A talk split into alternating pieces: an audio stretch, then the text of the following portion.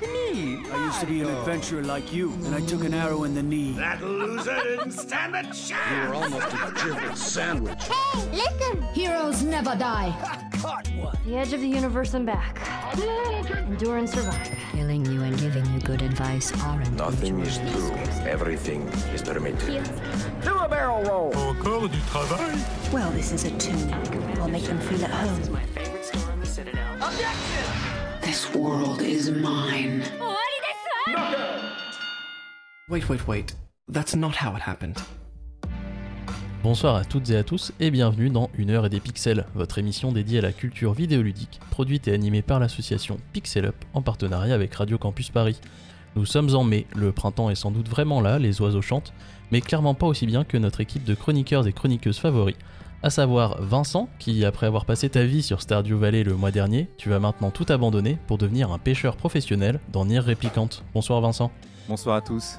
Jean, tu as enfin réussi à lâcher Apex et tu en as profité pour bosser sur une nouvelle vidéo qui est sortie il y a maintenant deux semaines. Bonsoir Jean. Salut Alexandre, oui tout à fait, elle est sortie, j'en suis pas trop mécontent, donc euh, allez la voir si jamais c'est pas déjà fait. Et elle est vra- vraiment vachement bien, Elle est euh, je top. conseille aussi. Merci. On rappelle que le nom de la chaîne c'est Homo Ludens. Oui, oui, tout le monde le sait ça.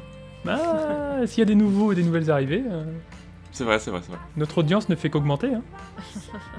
Emeline, tu continues à partir en excursion sur les mers de Sea of Thieves et tu viens de replonger dans les angoisses de Don't Starve, mais en version multi, si bien que tu ne sais même plus à quoi ressemble un jeu solo. Bonsoir Emeline. Un quoi? Un jeu solo? Bonsoir à tous. Lazare, malgré ton enquête policière en cours au cœur de Revachol, tu as trouvé le temps de terminer le deuxième épisode de Tête chercheuse qui est en ligne depuis deux semaines. Bonsoir Lazare. Bonsoir à toutes et à tous. Toujours confiné, on fait encore une fois cette émission sans Alexandre Vicard, notre réalisateur qu'on salue bien fort. Et nous avons l'honneur aujourd'hui d'être accompagné par David Durio, Project Manager au studio La Poule Noire. Bonsoir David. Bonsoir tout le monde.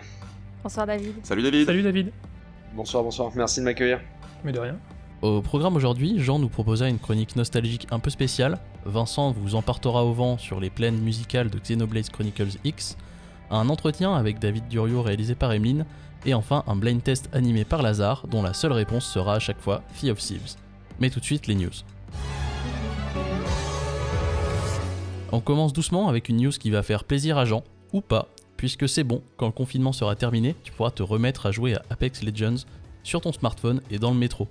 Pas encore de date, mais le développement est en cours. Le remake de Star Wars KOTOR, c'est une réalité, mais ça ne sera pas développé par BioWare. C'est le studio Aspyr qui nous a déjà donné moult portages de jeux tirés de la saga des étoiles qui s'y collent, et même si on ne peut qu'aspirer au meilleur, j'ai un peu peur. Oh là là. Très content de celle-là. Côté annonce, on a enfin une date de sortie pour Tales of Arise, le nouveau JRPG de la licence Tales of, qui avait fait parler de lui lors de son annonce, parce que c'était quand même super beau. J'ai un peu peur que le gameplay soit encore une fois le même qu'il y a 20 ans, mais sinon ça va être le feu et ça sera le 10 septembre sur tous les supports, sauf la Switch évidemment. Putain, la pauvre Switch quand même.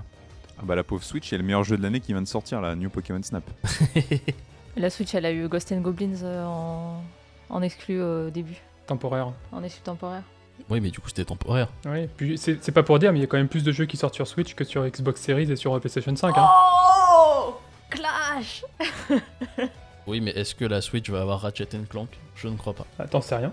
Si vous jouez sur Xbox et que vous en avez marre de payer un abonnement pour du online et tout ça pour jouer à des jeux gratuits, vous avez bien de la chance. Microsoft a annoncé que l'abonnement Xbox Live Gold ne serait plus demandé pour jouer aux titres free-to-play disponibles sur leur console. À vous les parties de Fortnite, Destiny 2 ou autre Rocket League et tout ça sans frais. Le million de ventes pour It Takes Two, le nouveau jeu coopératif de Hazelight, le studio de Joseph Fares dont on vous parlait le mois dernier. Un million de ventes, ça veut dire 2 millions de joueurs, et pour un jeu coop local en 2021, c'est quand même un sacré tour de force. Personnellement, j'ai enfin commencé et je pense que c'est un jeu que je vous recommanderais comme jamais. Est-ce que vous avez eu le- la chance de commencer un peu It Takes Two ou pas du tout? J'allais poser la question, est-ce qu'il y a des. Il y a aucune, aucune option pour jouer online? On est d'accord? Si, si, si, si. Ouais. Si, carrément. hein. Si, si, en fait, tu achètes le jeu, n'importe qui achète le jeu, toi ou enfin l'autre personne, la personne qui n'achète pas le jeu, peut télécharger un Friends Pass, un pass ami, euh, gratuitement, et qui permet du coup de jouer au jeu. Voilà. C'est pour ça que du coup, euh, 1 million de ventes, ça veut vraiment dire 2 millions de joueurs, quoi. Ouais. Et pour un jeu qui est sorti à. euh, Il y a quoi? Un Il y a mois. 3 semaines, je crois. Un mois? Euh, Il y a un, un mois euh, maintenant. quand, quand vous écoutez cette émission, ça doit faire un, un bon mois quand même. Euh, bah c'est c'est quand même vachement bien quoi pour un jeu indé euh, qui a quand même qui doit quand même avoir beaucoup de budget parce qu'il y a, il y a des trucs dedans quoi. euh, ça, ça fait plaisir à voir en tout cas. Ouais, et puis quand tu sais que le, studio, même s'il commence à se faire connaître justement pour cette, cette formule de, la coopération, ou en tout cas des deux personnages, entre guillemets, euh, imposés, euh, c'est quand même un, pas un tour de force, mais c'est une véritable réussite, puisque, euh, si mes souvenirs sont bons, les jeux qui, qui, avaient été euh, développés avant n'avaient pas connu un tel, un tel succès, en tout cas pas aussi rapide. Mm. Oui, oui, et surtout, par exemple, je sais plus si c'était le cas pour A Way Out, je crois pas, mais euh, je me souviens que Brothers euh, Tale of Two Sons, on pouvait y jouer euh, solo et contrôler les deux personnages. euh, Ouais, je l'ai fait comme ça, c'est galère. Mais, euh, Ouais, c'était un peu, mais c'était un peu rigolo. une plaie, mais. Ouais, c'était un véritable enfer quoi. de jouer les deux en même temps. Enfin, ça, demandait, Oh, ça, ça demandait une ambidextrie quand même assez. euh, Oui, clairement, je, je- je galérais. Mais bon, le, le jeu, est- le jeu est bien, donc euh, je, je suis un peu forcé, mais ça s'est bien passé. Alors, en fait, je crois que je, je conseillerais tous les jeux de, de Haze Light Studio. Euh, voilà. T'as testé It Takes Two, toi, David? Euh, non, non, pas encore, mais pareil, euh, c'est c'est un jeu auquel j'ai grave envie de jouer euh, parce que c'est bah ouais, juste regarder même euh, des streams, ça a l'air c'est déjà assez fandard donc euh, ça a l'air extrêmement chouette. Alors, une, une- une pe- un petit bémol quand même sur, euh, on va dire, comment, comment dire ça, sur le, le, le Cara design à certains, à certains moments. Euh, Tu veux notamment, parler c'était- d'un livre particulier Voilà, c'est ça. On va Hmm. dire le, Hmm. le, le livre magique, c'est c'est quand même un enfer. On a l'impression de revenir euh, à l'époque de ce film quand ça s'appelle Taram, Taram et le chaudron magique. Et je, je pense, sincèrement, je pense que l'inspiration vient de là parce que il ressemble tellement au livre de Taram et le chaudron magique qui ont traumatisé tellement de gosses. euh, Il y, a, il y a une trentaine d'années. euh, ouais, non, c'est quand même un enfer ce bouquin. Donc euh, il n'est pas, il Moi, est pas impossible que vous soyez quand même traumatisé par le livre et que vous en ayez quelques cauchemars euh, en éteignant la console. Nickel. Bah merci pour, euh, l'avertissement. Ensuite, et c'est la grosse sortie du mois, euh, Vincent va nous en parler pendant à peu près 10 ans, mais c'est bon, Nier Replicante est là. J'ai pas eu l'occasion de m'y mettre pour l'instant, parce que je me suis enfin décidé à terminer Nier Automata, mais tous les retours sont pour l'instant unanimes, ce qui me fait bien marrer quand on voit que l'original, puisqu'il s'agit bien là d'un remake, avait été boudé à l'époque. Une fois n'est pas coutume, le portage proposé par Square Enix est une honte. C'est bien que le jeu tournera au ralenti si vous êtes en dessous des 60 fps et en accéléré si vous êtes au-dessus. Vincent, je crois que t'as pu euh, mettre un peu tes mains dessus, jusque-là. Qu'est-ce que t'en penses? Oui, bah, j'ai même pas mal d'heures de, jeu, j'ai pas, pas tout à fait fini. C'est euh, le même jeu que l'original, mais avec le gameplay de Nier Automata, si je dois, simplifier en fait. Ils ont vraiment, vraiment dynamisé le gameplay, c'est beaucoup plus agréable à jouer que l'original qui était un peu pâteau, un peu lourdingue. Euh, voilà. Après, moi, je suis très très fan de l'univers et de l'histoire, donc ça me plaît énormément, mais c'est assez marrant de voir que c'est un jeu qui. Je crois qu'il y a beaucoup. Il des bonnes ventes pour le moment, enfin, le, jeu se, vend bien. Euh, il est assez plébiscité. Et c'est drôle de voir qu'à l'époque, effectivement, il avait bidé. En France, devait y avoir 4 personnes qui avaient, fait le jeu en 2010. Et de- je n'en faisais pas partie, d'ailleurs, j'ai fait le jeu beaucoup plus tard, mais, mais voilà, donc c'est- assez marrant. Et c'est drôle de voir aussi que le, fait, le jeu est très archaïque sur certains euh, aspects, mais c'est voulu. Il y a eu une interview en 2010 de, de Yoko qui disait que c'était complètement voulu, ces espèces d'allers-retours incessants pour les quêtes annexes, euh, le, côté très très FedEx de ces quêtes, justement. Euh, voilà, plein, plein d'aspects comme ça qui étaient, qui étaient un peu frustrants, mais qui étaient voulus. Et donc les joueurs vont, découvrir ça, ça va être assez marrant. Mais le jeu est formidable. Alors la bande son qui a été refaite par Keiichi Okabe, elle est merveilleuse. Je l'écoute tous les jours. Vraiment, c'est un régal. Donc super jeu, allez-y. Ça sera ta prochaine chronique, euh, peut-être euh, musicale, du coup, pour les pour les Euh, et je peut-être ma toute première chronique c'était sur les musiques du, de l'original. Ah. Donc Ouais. à voir, mais s'il y a thème- il y a- c'est plus que simplement refait. C'est vraiment parfois il y a des nouvelles petites mélodies à l'intérieur du morceau. Il y a des nouveaux instruments qui n'étaient pas là dans dans les morceaux originaux. Les morceaux sont plus longs, sont plus intéressants. Euh, en plus, il a remixé certains morceaux en mode, en mode Tekken euh, techno pour, euh, pour un certain donjon qui a été rajouté. C'est très très étonnant, mais c'est très marrant. Donc à voir. Ok, suspense. Et euh, juste ni- niveau scénario, du coup, euh, euh, parce que du coup, donc l'or- l'original, euh, nous en Occident, on a eu euh, le père, le, le père qui cherche sa fille, et du coup là, on repasse donc à la version japonaise du frère qui cherche sa sœur, c'est ça? Voilà, tout à fait. En fait, c'est le, le jeu de base, c'était ça. Nous, on a le, vraiment le, le jeu originel. Et euh, il avait été. euh, il y a une version où on jouait le père pour l'Occident, en fait, parce qu'ils avaient peur que euh, le fait de jouer un espèce de pré-ado, parce que le, le, le, le- le personnage a 16 ans, mais il, est, il fait très jeune, euh, ça allait pas plaire. Du coup, ils ont mis euh, le père euh, Nier. Parce que le perso s'appelle Nier, en fait. hein, c'est. Euh, Ah, c'est non, mais ça. c'est. ouais, ouais, le personnage s'appelle Nier. Euh, donc, en Occident, on jouait le papa et au Japon, on jouait le, frère. Euh, et au final, c'est plus. Vous verrez dans la trame, c'est plus cohérent de jouer le frère que le père. Mais bon, c'est pas. Y en final, il y a assez peu de changements, c'est surtout des dialogues qui changent, mais sinon, l'histoire reste la même. Je comprends, pas cette pensée que euh, en Occident on aurait une, aversion du préado alors que tout le monde a joué à FF10. Bah, c'était en 2010, c'était la peur des, des, des- des gars de chez Square Enix. Je sais pas trop. De toute façon, le jeu, c'est pas vendu vraiment. Donc, euh, Mais si on essaye de, de comprendre et de justifier les choix marketing, on va pas s'en sortir. hein. Enfin, il y a un moment où euh, le, le jeu Oui, oui. vidéo, ça fait quand même 20 ans qu'il nous prouve que, euh, en termes de marketing, euh, il se foire lamentablement euh, 9, fois sur, 9 fois sur 10. Donc, en termes de, comment dire, en termes d'idéologie, j'entends, hein, parce qu'en général, euh, il y a des moments où, euh, voilà, c'est le- les, joueurs étant euh, ce qu'ils sont, ça, se- justifie en termes de, en termes d'argent et de, et de vente. Mais en termes d'idéologie et de discours, on se rend bien compte que c'est un peu, c'est un peu compliqué. Mo- moi, je note une, comment dire, une, légère thématique là dans les, dans les jeux dont tu nous parles, Alex. C'est-à-dire encore une fois sur le, le cara design compliqué. C'est-à-dire que euh, après le livre I2, on a euh, le personnage féminin euh, hyper sexualisé complètement gratuitement. Donc j'attends de voir si tu vas nous parler d'un troisième jeu pour savoir si cette, thématique se confirme. Et pas, de troisième jeu, puisque pour, pour conclure ces news, j'avais envie de vous parler de l'enquête sur les conditions de travail, le crunch et la culture toxique dans les écoles de jeux vidéo, qui est paru chez Gamecult et Libération ces dernières semaines. C'est une enquête en trois parties écrite à huit mains, donc par Marius Chapuis et Erwan Cario, dont on vous a déjà parlé, euh, puisqu'ils avaient euh, déjà écrit euh, leur enquête sur le crunch chez Ubisoft et la culture toxique dans cette entreprise-là l'été dernier. Et à ces, quatre mains, du coup, s'ajoutent Nodus et Virgile de Gamecult. Euh, et du coup, si vous avez l'occasion de lire, je peux que vous le conseiller, tant c'est un travail qui reste important et des comportements qui doivent cesser si on souhaite pouvoir avancer vers une meilleure industrie. Euh, moi, j'ai pas eu l'occasion de tout lire encore. Euh, je sais pas s'il y en a un de vous qui, a pu euh, mettre la main sur tout. Oui, j'ai lu l'intégralité, c'est vraiment très très bien. Faut vraiment, voilà, faut, pour- faut vous le fournir et, comment dire, et se renseigner à ce sujet-là parce que on a souvent, enfin de plus en plus, on a connaissance de ce qui peut se passer donc dans les grosses boîtes de jeux vidéo, etc. Mais voilà, là on peut prendre conscience que du coup cette culture en fait qui est pas si propre au milieu du jeu vidéo que ça, mais qui est quand même très présente, euh, est en formation et déjà sous-jacente dans les écoles en elles-mêmes. C'est les écoles qui font déjà le, qui font un peu déjà la matrice de, cette mauvaise ambiance qu'on a dans les gros studios. Donc, euh, et ça c'est important d'en avoir conscience, et de lire, à ce sujet. Donc euh, n'hésitez pas à vous, fournir ces enquêtes. Alors moi j'ai lu du côté de l'IB, je sais pas si c'est exactement la même chez Gamecult, je sais pas si jamais il y a des modifications, etc. Moi, je rajouterais juste un petit trigger warning quand même sur. Ça parle de choses assez dures, hein, notamment de suicide, donc euh, pour ceux qui Oui, n'ont tout pas à fait, lu raison. et qui sont raison. un peu sensibles à ça, faites attention quand même parce qu'il y a des moments un peu durs.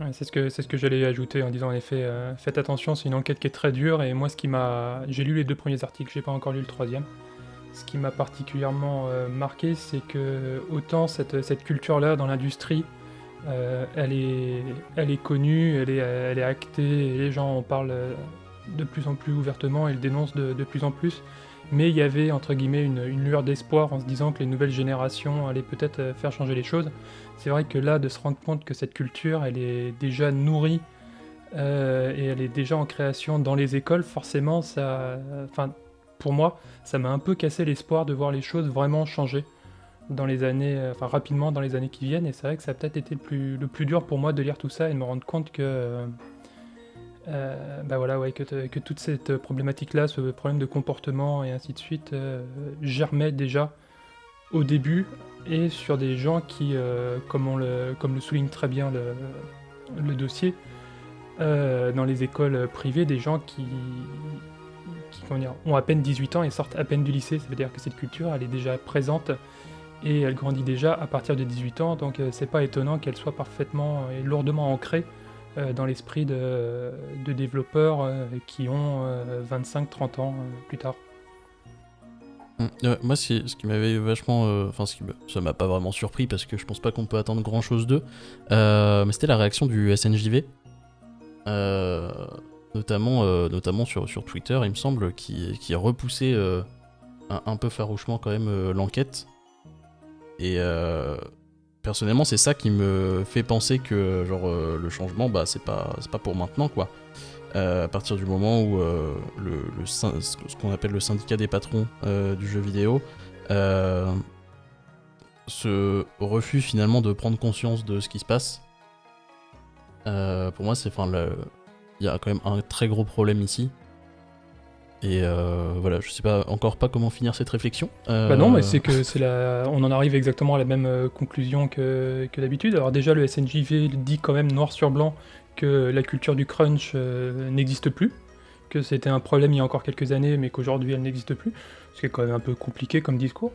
Et puis que euh, la conclusion, c'est qu'encore une fois, le... on est à une époque où le changement ne viendra pas d'en haut. C'est-à-dire que euh, faudra attendre que les, les- les- les nouvelles générations euh, arrivent, elles sont en train d'arriver ainsi de suite, et qu'il y ait un changement, il y ait un changement radical d'état d'esprit. Mais actuellement, euh, je pense pas que ce soit la direction des grosses entreprises de jeux vidéo, des gros développeurs et ainsi de suite qui, décident de faire changer quoi que ce soit. Il faut que le changement vienne des développeurs et, et développeuses, et des joueurs et joueuses surtout, puisque euh, ce sera le seul moyen, à mon avis, de faire, euh, de faire changer les choses et de faire euh, plier euh, cette culture euh, toxique. David, toi de ton côté, qu'est-ce, que, qu'est-ce qui est ressorti comme réflexion de, ce- de- de toute cette lecture et, et de ton expérience aussi du coup de- en, tant que, en tant que développeur dans le milieu? Euh, bah, je vais sans, sans dire que j'étais pas j'étais pas directement euh, impliqué dans, dans, dans, dans cette affaire là mais bon genre, j'ai j'ai pu euh, voir en tout cas et être observateur de, de, de ces enquêtes là puisque je fais partie du, du STJV donc du syndicat des travailleurs du jeu vidéo et qui a été euh, qui a été impliqué euh, aussi dans ces affaires puisque puisqu'on a on pas mal de, gens de membres et d'adhérents et d'adhérentes qui ont témoigné dans ces euh, dans, les colonnes de Libé et de, et Gamecult, c'est bah, c'est un peu le sentiment de, tout- ce que vous venez de dire aussi. euh, voilà, j'ai soupiré très fort euh, quand j'ai vu la réaction du SNJV, mais c'est c'est comme d'habitude en fait. C'est c'est ils, ils sont c'est un syndicat politique, ils sont là pour euh, pour défendre des intérêts. euh, et, et du coup, je pense que la, la- la réaction des gens qu'on a pu voir, c'est pas une réaction personnelle, c'est juste une réaction d'ensemble euh, d'une politique et d'une vision qui est aujourd'hui euh, sûrement considérée par beaucoup comme archaïque. euh, euh, et qui est surtout euh, mensongère à, à plein de niveaux. Voilà, la réaction de, du, du délégué général du, du, SNJV, voilà, elle a été, euh, bah, elle a fait rire jaune un peu tout le monde, quoi. C'était, c'était très très amer d'entendre ça. Euh, mais oui, ça continue. En tout cas, il n'y a pas de, il y, a, toujours de l'espoir et toujours de la motivation pour que au sein des studios et au sein, euh, voilà, au, sein des écoles, ça, ça se bouge et ça se bagarre. Et moi, je le vois. euh, j'interviens chaque année. euh, je suis un ancien de l'Engine, donc c'est une école publique à Angoulême, et j'interviens chaque année pour faire une petite présentation du syndicat des travailleurs des travailleuses du jeu vidéo. Et euh, les mentalités changent au fur et à mesure, quoi. Moi, je sais qu'à mon époque, euh, cruncher c'était cool, aujourd'hui ça l'est plus du tout, quoi. Enfin, très clairement, euh, euh, voilà, donc en 8-10 ans, euh, on voit quand même qu'il y a beaucoup, beaucoup de choses qui, qui s'améliorent, et, j'espère que, que ça va aller vite, quoi. Mais on est dans une étape de transition, donc forcément, c'est un peu. c'est encore un peu dur, quoi, sur, sur pas mal de sujets. Et en espérant que ça tende vers le, vers le mieux au fur et à mesure. quoi. Alors, deux remarques. Euh, premièrement, on- n'était pas au courant que tu fais partie du STJV, donc euh, on, te- on tient à se, à se dédouaner du fait qu'on invite que des gens du STJV et de cette, de cette mouvance-là. On n'était pas au courant, c'est une, Mais- c'est mais une non, très bonne cool. surprise. Au contraire. C'est, euh, ouais, une, une agréable, très agréable surprise. Et en plus, tu disais que le, le STJV euh, a entre guillemets participé. Ils sont même à l'initiative, puisque c'est vous qui avez euh, transmis Ouais. euh, les comment dire les euh, Les témoignages. Les témoignages, la- témoignage vient du STJV. ouais. Voilà, les, témoignages viennent du STJV qui ont été transmis euh, essentiellement à Libération et aussi un peu à Gamecult, et c'est pour ça que le, le dossier s'est monté euh, à partir de vos sources, donc on, on vous en remercie. Déjà pour votre écoute, et en plus, du coup, pour permettre que ce genre de dossier soit révélé et, et que ce genre de travail soit fait. En espérant que ce soit utile et que ça fasse avancer les choses, bien entendu. C'est tout pour les news de ce mois-ci. Maintenant, je laisse la parole à Jean pour la chronique nostalgie. Merci Alex. Euh, alors oui, la chronique, euh, comme tu l'as annoncé en intro, la chronique de ce soir va être un petit peu particulière puisque j'ai décidé, à l'occasion de cette avant-dernière émission de la saison, de céder la parole et le micro à une personne en mesure de porter un autre regard sur les souvenirs dont j'ai parlé jusqu'à présent, afin d'en révéler les parts d'ombre, mais aussi d'aborder dans la foulée des questions d'éducation et de rapports différenciés aux jeux vidéo. C'est donc avec plaisir que j'accueille parmi nous ma sœur Lucille. Salut Bonsoir, merci de m'accueillir. Salut Lucille Bonsoir. Alors, pour situer rapidement les choses et remettre un peu en perspective ton propos, donc tu es ma petite sœur, 4 années nous séparent, tu n'es pas à proprement parler une joueuse, mais tu reviendras sur ce point, et tu es actuellement en Master 2 d'études sur le genre à l'EHESS, qui est l'école des hautes études en sciences sociales, et je te laisse la parole. Avouons-le, si je suis parmi vous ce soir, c'est principalement parce que Jean était hyper à la bourre pour sa chronique et qu'il m'a demandé de le remplacer au pied levé. Ah, j'en étais sûre. Le... le hic, c'est que je ne joue pas vraiment aux jeux vidéo. Je suis plutôt une non-joueuse de jeux vidéo, et pourtant, ce dont je me suis rendu compte chacun des dimanches où j'ai écouté religieusement mon frère vous parler de ses souvenirs vidéoludiques, c'est à quel point ces chroniques révélaient en creux ma propre enfance et adolescence. Je me suis donc demandé, c'est quoi mes souvenirs vidéoludiques Et puis déjà, est-ce que j'en ai en tant que non-joueuse Et qu'est-ce qu'ils révèlent de mon rapport au médium? À la maison, pour commencer, Jean a évoqué ses premiers moments de jeu avec notre père, ce qui m'a poussé à m'interroger qu'est-ce qu'on faisait et où on était ma mère et moi quand ils étaient tous les deux devant la console ou l'ordinateur? Ce que j'ai constaté, c'est que bien souvent nous étions exclus spatialement mais aussi discursivement de ces moments de jeu. On ne maîtrisait pas le jargon spécifique qu'ils utilisaient, ni les références aux univers des jeux, et incapables de décoder certains de leurs échanges cryptiques, nous étions les noobs de la maison. Petite, je me revois graviter autour d'eux, les observer de plus ou moins loin, n'osant pas les rejoindre. J'ai plus d'une fois tenté de rapprocher une chaise pour participer à leur conciliabule et m'adonner également à leur mystérieuse activité, mais la plupart du temps, je ne me sentais pas à ma place. Je m'ennuyais et surtout, aucun ne prenait vraiment le temps de m'expliquer ce qui se passait à l'écran. Pourtant, le jeu vidéo a irrigué à sa façon la vie du foyer familial. Je me rends compte qu'un ensemble de codes, de valeurs et de symboles associés à l'univers vidéoludique circulait dans la maison et en a influencé les membres joueurs et non joueuses. Au fil des années, ma mère et moi nous sommes aussi appropriés les jeux vidéo d'une façon ou d'une autre et il n'est pas rare jusqu'à aujourd'hui qu'une citation bien connue de l'une de leurs aventures favorites soit lancée à la volée pendant un repas, notre mère émettant un surchauffe des canons entre le fromage et le dessert, et moi-même clamant parfois haut et fort que moi aussi, ma faux, j'aime la tenir là où jadis battait mon cœur. Ce sont deux références respectivement à The Darkening et Grim Fandango, je le précise, voilà. Il reste que le jeu vidéo pour l'enfant que j'étais avait quelque chose à la fois de fascinant, parfois carrément d'effrayant, d'étranger et souvent d'excluant. C'est avec l'arrivée des différentes consoles que les choses ont changé. Comme Jean avant moi, j'ai pris ma place d'observatrice attentive aux côtés du joueur admiré. J'allais m'asseoir silencieuse sur un coin de tapis, émerveillée de son habileté. Je prenais plaisir à partager avec lui ces moments de complicité, même si j'étais à la marge de l'action qui se déroulait. Je l'ai regardé des heures, diriger Sam Fisher, armé de ses lunettes à vision nocturne pour d'interminables missions d'infiltration, et je me suis aussi étonnée des tenues outrancières de Christie et Kazumi, tout en étant fascinée par leur maîtrise des arts martiaux. C'était son monde dans lequel il m'invitait, et j'étais simplement heureuse qu'il me laisse être là. Jusqu'au jour où il s'est tourné vers moi, m'a tendu la manette et m'a demandé Tu veux jouer? Je n'ai pas de souvenir de jour précis, mais je sais qu'il est arrivé parce qu'on s'est mis à jouer ensemble plus souvent. Halo, évoqué dans l'une de ses chroniques, a une grande part dans cette collaboration. Je n'oublierai jamais ma première rencontre à 9 ans avec un Covenant, la voix de Cortana ou la première traversée du pont du niveau de la neige en mode coop. Il prenait toujours le temps d'adapter les réglages de la manette pour la gauchère que je suis et de me laisser choisir longuement la couleur la moins discrète pour l'armure de mon Spartan, même s'il aurait pu me prévenir que non, le magenta c'est pas le mieux pour la jouer furtive en mode multijoueur. Ces moments sont précieux pour moi, mais ce que je ne peux m'empêcher de remarquer, c'est qu'ils ont aussi entériné une certaine façon de me percevoir comme assistante, observatrice et non-actrice. Jamais je n'allumais la console sans lui. Tout était médiatisé par Jean, ses productions vidéoludiques lui étant adressées en premier lieu, et il était mon ticket d'entrée dans cet univers qui restait le sien. J'ai beaucoup joué avec lui jusqu'à mes 11-12 ans, mais au bout d'un moment, Jean a externalisé cet univers en délocalisant sa pratique du jeu vidéo. Passé 15 ans, il a joué de plus en plus chez ses potes ou au fameux cybercafé dont il a parlé dans une chronique, jouissant d'un accès à l'extérieur et surtout d'une mobilette que je n'avais pas. À partir de là, ma pratique du jeu vidéo a décliné puisque ces moments de partage se sont faits de plus en plus rares et je me revois regarder avec envie ces allées et venues entre la maison et le cyber. Je m'étonne d'ailleurs encore de la décontraction de nos parents qui le laissaient partir des nuits entières alors que si ça se trouve, il allait s'enfiler des shots de Jaeger au bar en face de la gare locale. Finalement, mon souvenir du cybercafé, c'est surtout la liberté de Jean, qui était associée à sa pratique du jeu vidéo, liberté que j'ai eu pour ma part du mal à acquérir les années suivantes. D'où cette question. Si j'avais été joueuse, est-ce que j'aurais pu au même âge m'enjailler en parcourant les terres d'Azeroth entre 4 et 6 heures du matin dans un cyber à l'autre bout de la ville? Me replonger dans ces souvenirs aujourd'hui me permet de constater depuis mon point de vue que la pratique différenciée que Jean et moi avons du jeu vidéo révèle d'une certaine manière le rapport genré qui existe vis-à-vis du médium de façon plus large et son impact concret sur les pratiques. Mais aussi que j'ai bel et bien des souvenirs vidéoludiques, même en tant que non-joueuse que j'en ai même plein, parce que je n'ai pas pris le temps d'évoquer le génie d'Adibou, l'importance de la découverte de ma Game Boy Color sous le sapin en 2000, mon amour indéfectible pour Kirby et mes heures sur les Sims 1 sur ordinateur à taper le code rosebud, point virgule, point pour avoir plein d'oseilles et tout claquer en piscine et canapé zébré.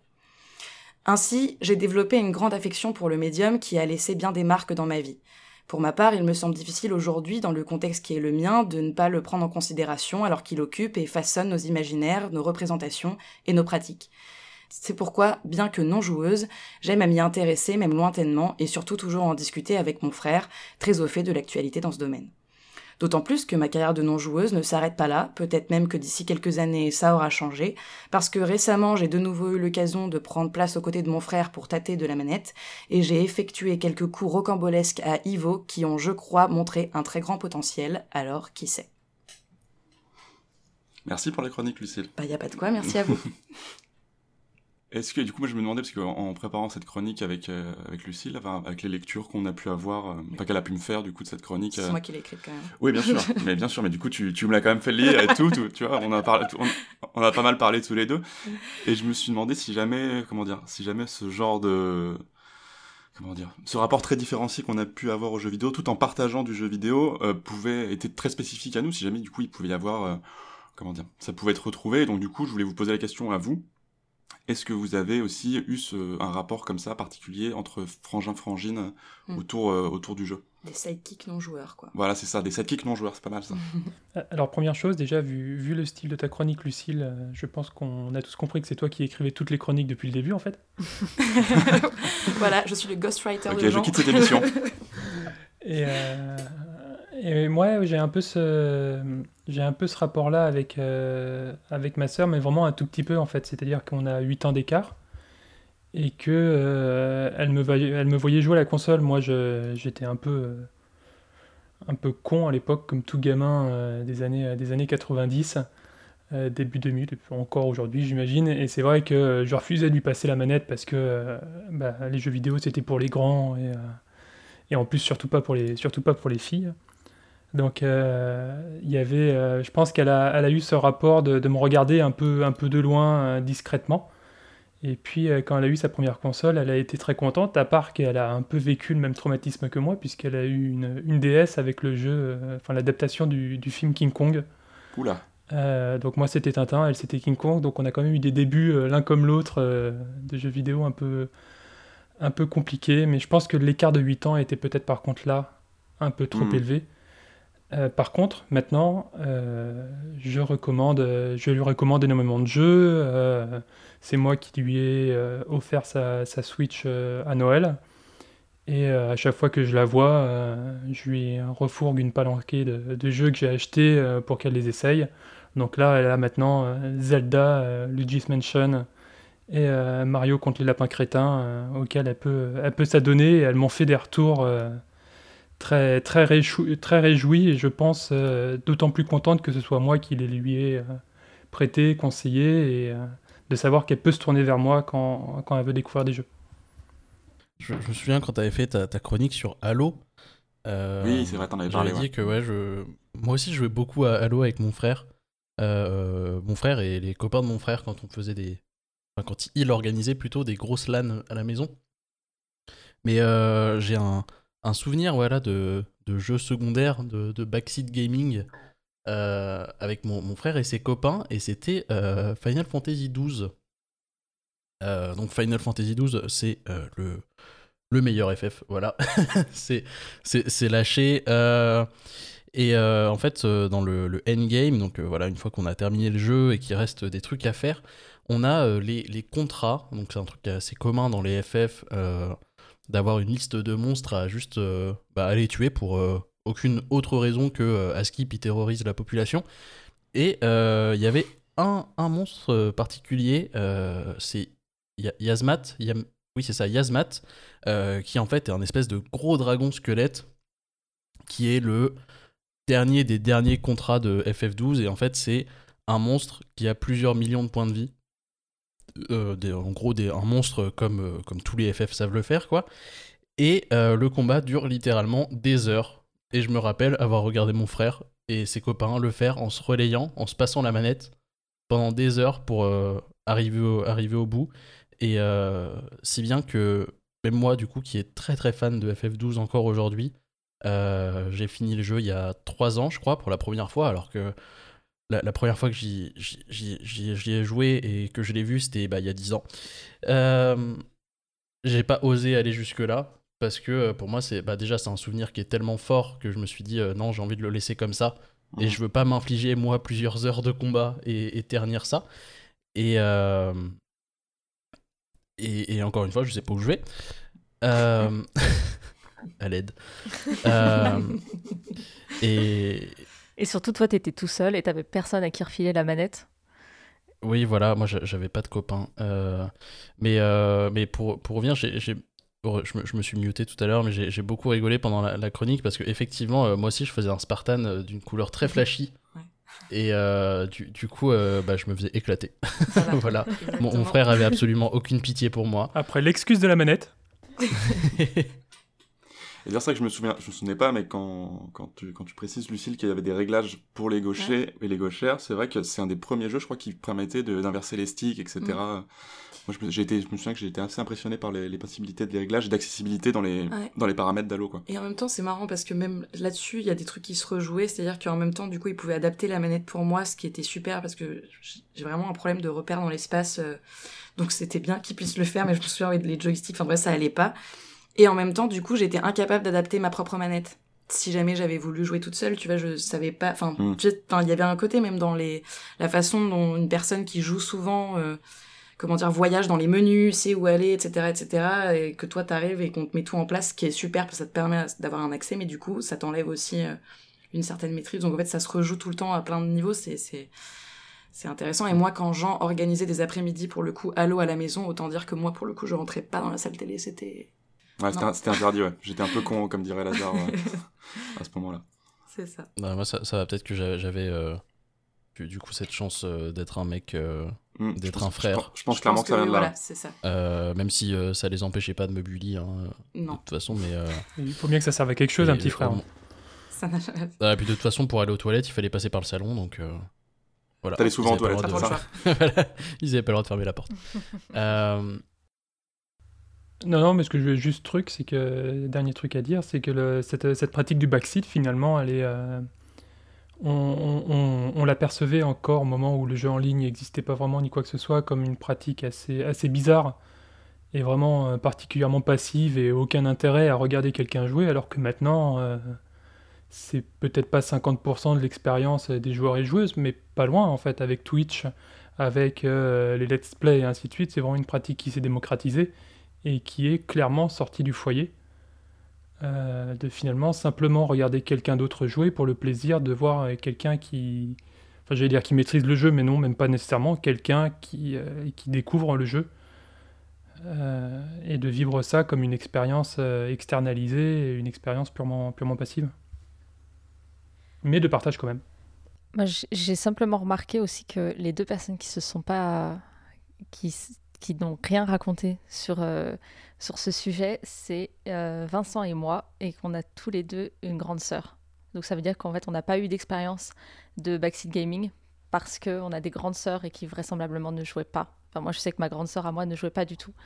Et... Moi aussi, du coup. C'est pour ça que je dis rien depuis tout à l'heure. Et ben voilà. Ouais, bah, les personnes une qui ont grande une sœur. grande sœur, on n'a pas eu Ouais. connu du tout ce, ce Mhm. truc-là. C'est intéressant. Tout à fait, oui. Pour moi aussi. Et enfin, moi, du coup, je, je sais pas. C'est très intéressant tout ce qui vient d'être dit. Et, et du coup, moi, j'étais le joueur, ma soeur. J'ai 5 ans et demi d'écart avec elle. Donc, ça a été. C'était un fossé à cette époque, surtout quand j'ai 10 ans, elle en a 15. Donc, Mm. elle est en pleine adolescence. Donc, c'est différent. Et pour le coup, c'est moi qui ai fait une activité euh, proche d'elle pour avoir une, un semblant de. À cette époque-là, en tout cas. euh, de, bah, de de lien avec elle en, en gros donc euh, perso moi ça a été c'est passé par euh, des cours de danse ou des trucs comme ça qu'elle faisait elle plutôt que l'inverse du coup et je pense que c'est enfin c'est c'est aussi le truc de quand on est l'aîné ou quand on est le on est le, on est le second le dernier je sais pas c'est souvent euh, c'est souvent le petit qui s'adapte j'ai l'impression Ouais, c'est pas faux. C'est vrai, c'est juste. ouais. Bon, tant mieux. Ouais, toi, t'as- Lucie, je t'ai coupé la parole, euh, pardon, tu voulais dire quelque chose au moment où j'ai commencé à parler? Euh, oui, c'était pour dire que juste en plus, c'est des, c'est des moments euh, qui justement sont pas sans, en fait, sans, sans, sans dialogue, euh, sans rire. Enfin, c'est comme, je sais pas, prendre plaisir à regarder un navet euh, avec des potes ou avec son frère, sa sœur, euh, sa meuf ou son mec, j'en sais rien. Mais du coup, de commenter en fait ce qui se passe, du coup, c'est vraiment euh, au début quand on est plus petit parce que l'âge rentre en ligne de compte. Donc voilà, quand Jean, euh, voilà, il joue euh, et que j'ai moi 4 ans de moins que lui, je, je vais pas forcément parler. Puis après, quand on est ado euh, ou jeune adulte, euh, voilà, il y a, autre chose qui se développe de, rire, d'échange. Et voilà, c'était ça que, par rapport à cette pratique et l'expérience que ça peut donner, euh, même quand on joue pas vraiment. Et je, trouve l'inverse hyper intéressant aussi, c'est-à-dire que euh, typiquement en ce moment sur, sur Gamecult, il y a un des. Enfin, c'est le réalisateur d'ailleurs, le technicien, qui découvre le premier Resident Evil en, version remasterisée. Et Virgile fait du backseat gaming et le regarde jouer et le conseille un peu. Et je trouve ça très très intéressant aussi. Du coup, euh, d'avoir quelqu'un qui. Un ou une néophyte qui découvre le jeu avec une personne plus expérimentée qui, euh, l'accompagne en fait. Je trouve que c'est quelque chose de, très intéressant qui peut être très très drôle parce que du coup joue énormément les souvenirs de la personne expérimentée qui se souvient ou pas de ce qui va se passer après et qui du coup peut ou pas aiguiller et ça crée de la, surprise. Donc finalement l'inversion euh, de la personne qui, qui backseat le jeu. Pas sûr que l'expression soit existe mais euh, on va la créer. Vacité, ça y est, c'est officiel. Euh, voilà, la, la version des rôles est hyper intéressant et se développe aussi et je trouve ça, je trouve ça très très cool. Ouais, et c'est c'est ce qui est intéressant aussi dans, dans It Takes Two, parce que en fait, vu qu'on joue euh, en coopération mais sur le même écran, euh, le jeu est pensé pour que euh, une personne euh, qui joue euh, beaucoup euh, joue avec une personne qui joue d'habitude beaucoup moins.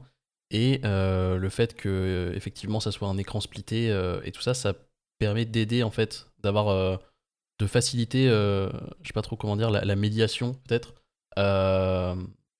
entre, entre le, la, la personne qui ne joue pas et le jeu. Voilà, donc c'est terminé ce moment où tu dis mais regarde là et l'autre il dit mais où ça? Enfin genre je vois pas. Genre là c'est hé regarde là et euh, l'autre personne voit sur l'écran euh, où est-ce qu'on se trouve euh, et peut dire ok c'est bon je vois j'ai compris ce qu'il faut faire et tout ça. Et du coup je pense qu'il y, a- quand même quelque chose de de, pas mal sur le, jeu à plusieurs. Enfin, du coup, sur le jeu à plusieurs, que c'est un jeu qui est extrêmement bien designé. Voilà, je voulais juste redire encore une fois que c'est un très très bon jeu. Et si vous voulez vous intéresser au backseat gaming, ou jeu dit secondaire, euh, je vous conseille. euh, je vous, conseille une intervention de Julie Delbouille, qui est donc euh, chercheuse de l'université de Liège, qui a fait lors d'un colloque à l'université de Montréal une communication qui s'intitule Jouer à travers l'autre, jeu secondaire, jeu par procuration et médiation du plaisir ludique. Donc voilà, si vous voulez, un, si vous voulez une vision un peu plus scientifique et, euh, et de recherche universitaire là-dessus, ça existe et, euh, et c'est d'ailleurs très très bien. Ah, c'est cool ça. C'est elle qui a bossé sur, euh, sur la notion de l'avatar aussi, non? Oui, c'est ça. Et elle est disponible, cette communication? On peut y avoir accès euh, Si, si c'est disponible, on mettra le lien euh, sur la page de, de l'émission. Et maintenant, la seule pause musicale japonaise de l'émission, Chalor City, composée par Hitomi Sato pour Pokémon X et Y.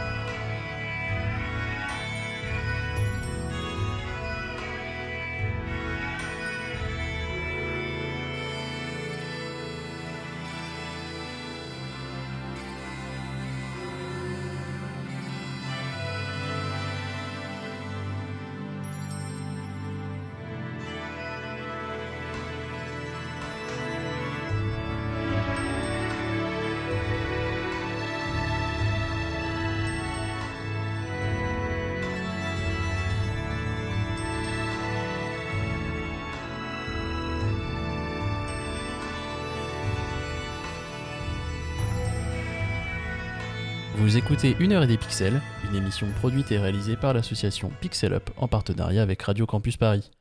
Et maintenant, je vais passer la parole à Emeline pour un entretien avec David Durio, Project Manager à la Poule Noire. David, donc tu es project manager et producteur à la Poule Noire. Tu es diplômé d'un BTEC Higher National Diploma en IT de la CCI de Nîmes, puis d'une licence en conception de jeux vidéo de l'Université Montpellier 3 et enfin d'un master en programmation de l'Engmin. Tu enseignes depuis 2019 l'algorithmique, Unity et le C-Sharp, un langage de programmation, à la Human Academy Europe. En quoi consiste ton travail au sein de la Poule Noire? Euh, mon travail à la poule noire aujourd'hui, bah, c'est alors c'est project manager, c'est un gros, un gros mot limite pour moi. Aujourd'hui, c'est plutôt support d'équipe en fait. Euh, je vais m'occuper, euh, je, vais, je vais faire en sorte que l'équipe créative, en tout cas, qui travaille sur sur nos projets, soit dans les meilleures conditions possibles pour bah, pour pouvoir tout simplement produire le contenu de nos jeux. Mmh. donc ça va passer par faire des faire faire des plannings avec eux et avec eux, voilà, bosser sur toute la documentation euh, euh, pour qu'elle soit accessible à, toutes et à tous euh, en temps réel. Ce genre de choses, faire en sorte que, que l'équipe ne manque de rien et, toutes les informations possibles à l'instant T pour pouvoir travailler dans les meilleures conditions. Euh, je me charge aussi de tout ce qui est l'administratif euh, de, de l'entreprise, donc le suivi euh, de l'entreprise. Donc ça, c'est des tâches un peu plus nulles, mais qui qui ont qui me laissent un peu de temps de cerveau disponible et de me reposer, on va dire un peu. C'est juste payer des choses et, envoyer des factures. Euh, voilà, ça c'est mes, mes, deux activités principales en fait au sein de la, au sein de la poule noire. Et, euh, et, et, dernièrement sur ce projet, j'ai pris un autre, un autre, un autre emploi sur notre nouveau projet où j'écris, euh, j'écris les dialogues du, de notre nouveau projet. Voilà, voilà à peu près tout ce que je fais à la poule noire actuellement. Ok. Tu te définis comme programmeur à la retraite, reconverti comme producteur. Qu'est-ce qui a amorcé ton envie de sortir les mains du code pour te placer au niveau du management de projet? Je pense que ça a été déjà de, m'apercevoir que j'étais pas assez bon pour être programmeur. euh, ouais, j'ai fait, j'ai fait pas mal d'études là-dedans, que ce soit de, dès mon BTS à ma licence à mon master. Euh, et et c'est en, travaillant en entreprise que je me suis aperçu que ouais, c'était, je, je, pense que j'avais pas assez, sans dire que j'étais, j'étais très très nul, mais j'étais pas, je pense que j'étais pas assez bon. Euh, et je m'en suis rendu compte vite, et ça, me, ça me dérangeait un peu. Et surtout, c'était un métier un peu, un peu trop solitaire pour moi. J'aime beaucoup parler. Euh, j'aime beaucoup échanger, on va dire, et, avoir du contact social toute la journée. Et, donc très vite, j'ai commencé à réfléchir à autre chose et j'ai pu avoir l'opportunité ensuite de bifurquer vers vers la, on va dire, la gestion de projet et le support d'équipe. Et donc dès que j'ai pu le faire, euh, je l'ai fait quoi. Comment on peut être euh, bon ou mauvais programmeur? Euh, Je pense qu'on, je pense que c'est surtout, c'est surtout une matière qui alors pompeusement, je vais, je vais, je vais un peu, je vais, je vais comparer ça à la médecine, mais qui évolue en permanence. Et donc il faut se tenir au courant, il faut, il faut, il faut toujours réévaluer ses connaissances, euh, voilà, et avoir une certaine logique que je pense j'avais pas. Et puis encore une fois, c'est, c'est un boulot qui demande aussi à, un moment de s'enfermer un peu dans une bulle seule mm. euh, et de travailler seul. Et je, je, voyais que ça me, ça, ça, ça me plaisait, ça, me, ça m'intéressait de moins en moins, quoi, d'avoir cette qualité de travail là. Euh, c'est fait pour des gens, c'est fait, c'est pas fait pour d'autres. C'était clairement pas fait pour moi à ce moment-là. tu, tu, as eu de nombreuses expériences euh, professionnelles courtes avant de co-créer la poule noire, il y a bientôt 4 ans. Ouais. Est-ce que tu considères avoir eu des difficultés à trouver un emploi stable comme euh, programmeur? Euh, ouais, ouais, j'ai, oui, carrément. Bah, comme je pense que j'étais pas, euh, j'étais pas assez bon, forcément j'ai un peu galéré. J'ai commencé euh, à Ubisoft, euh, j'ai dû faire un an de CDD et puis ils m'ont pas conservé parce que justement j'avais pas, je pense que j'avais pas, pas, assez de niveau. J'ai enchaîné, euh, je suis allé dans une autre boîte, un dé sur Paris, pareil. Au bout de six mois, je pense que ça faisait pas l'affaire. C'était, je sentais bien que c'était, je, gênais entre guillemets plus qu'autre chose. Donc même si forcément c'était, j'arrivais à faire pas, mal de trucs, mais j'étais pas, j'étais pas optimal. Donc euh, j'ai eu la chance ensuite de retourner chez Ubisoft à, Paris, où là, où en, en, discutant avec une personne euh, des ressources humaines, et c'est là où ça m'a ça m'a fait du bien. C'est quelques mois après mon arrivée où, je suis allé là-bas en disant bon voilà j'ai un souci, je sais que vous voulez me garder, mais moi j'ai pas envie d'être programmeur, j'ai envie de j'ai envie de changer, j'ai envie de devenir chef de projet. Et elle m'a dit ça tombe bien que tu dises ça parce qu'à ton entretien pour moi t'étais pas un programmeur, t'étais un chef de projet. du coup je me suis dit ok en fait euh, en fait je suis pas le seul à penser ça donc donc voilà, donc il fallait que je me dirige vers ça. Et, et ensuite, j'ai trouvé un emploi euh, en tant que chef de projet euh, en agence. Et là, c'est la première fois de ma vie où j'avais des, où je entre guillemets où on me disait non c'est bien ce que tu fais. C'est euh, ça ça nous plaît. Et, donc là je me suis dit bon voilà je sais que c'était ça qu'il fallait que je fasse depuis le début. Les productions de la poule noire mettent en avant la culture française sa ruralité à travers Edgar Bok ou ses auteurs dans To Hell with the Ugly. Pourquoi avez-vous fait ce choix au sein du studio et comment le traduisez-vous en termes d'expérience de jeu? Euh, le, la ligne éditoriale de la poule noire, c'est pas vraiment, c'était pas la base de la ruralité, quoi que ce soit, c'était plus l'humour et euh, les histoires un peu délirantes. Mhm. Euh, mais on a voulu, dans notre premier jeu, Edgar, euh, qui est un récit original, on voulait un peu, c'était c'était aussi une lettre d'amour à là où on vient tous et toutes à la poule noire. On, on est tous et toutes issus de bled de maximum de 1000 habitants. Euh, du coup, on voulait, on voulait retranscrire un peu nos souvenirs, euh, nos, anecdotes, les, conneries qu'on entendait ou les, choses qui nous faisaient rire, sourire, qu'on a aimé. Euh, donc voilà. Et puis au moment où on a créé la poule noire, moi j'étais à ce moment-là dans un petit village de, Haute-Corrèze, donc donc voilà, on avait, c'était, ça a été, on a tiré un peu toute cette inspiration de là. et ouais, c'est plutôt le fil conducteur entre nos jeux, c'était c'était plutôt ça. c'était plutôt ouais la on va dire une histoire un peu euh, qui démarre un peu de, façon délirante et dont on, a du mal à suivre le fil si on nous raconte euh, mm. le synopsis de base quoi. Que ce soit Edgar euh, avec un complot reptilien qui veut qui veut assécher une rivière de, de, vin naturel ou, ou dans To Hell with Ugly avec un docteur fou qui veut créer une race de jambon voilà. C'était ça, ça c'était c'est ça le fil conducteur en fait de nos jeux aujourd'hui. Plus que la ruralité c'est vrai. Et ouais en ce qui concerne du coup l'expérience de jeu bah nous on est on est surtout on a, fait euh, en fait avec les forces qu'on avait à ce moment-là et ce qui nous, ce qui nous caractérisait nous, euh, c'est-à-dire euh, en, repartant sur l'humour, c'était on voulait absolument avoir des dialogues qui nous émarraient nous dans un premier temps. Donc c'est pour ça qu'on est parti sur une expérience, une des expériences narratives et c'est surtout ça qui nous a, qui nous a plu dans un premier temps, faire un jeu avec avec des dialogues complètement complètement débiles à certains moments.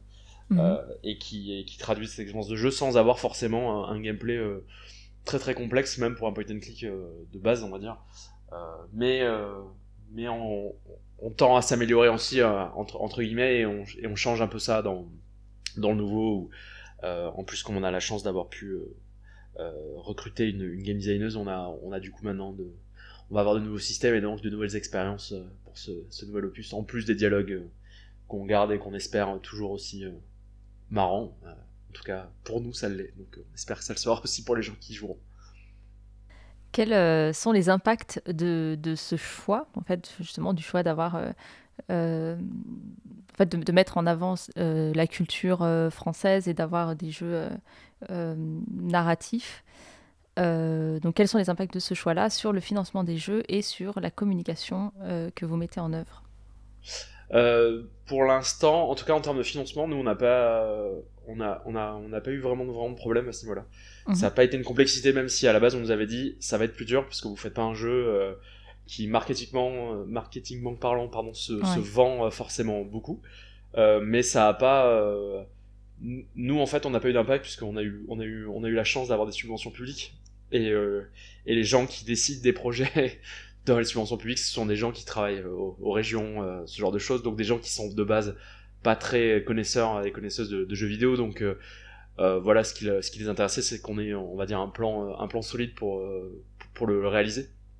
et à partir du moment où on a réalisé Edgar dans, dans les temps qu'on avait qu'on avait définis et, que c'est sorti pour la suite ça a été on est devenu une entreprise un peu légitime en fait à, créer des jeux. On est devenu une entreprise qui, qui arrivait à faire des jeux. Donc donc c'est ça n'a pas été vraiment très très compliqué. Et puis pour le, nouveau jeu euh, ça a été encore plus facile euh, parce qu'on adapte quand même un, livre de Boris Vian, euh, mm. l'année du centenaire de sa naissance. Donc on a eu une espèce de, de timing assez assez chouette et, et ça a été ça a été je pense moins difficile encore de d'arriver à, à trouver des financements pour ce projet-là. Tout de suite, on s'écoute Toei Groove, composé par Scientific, pour l'excellent Oxenfree.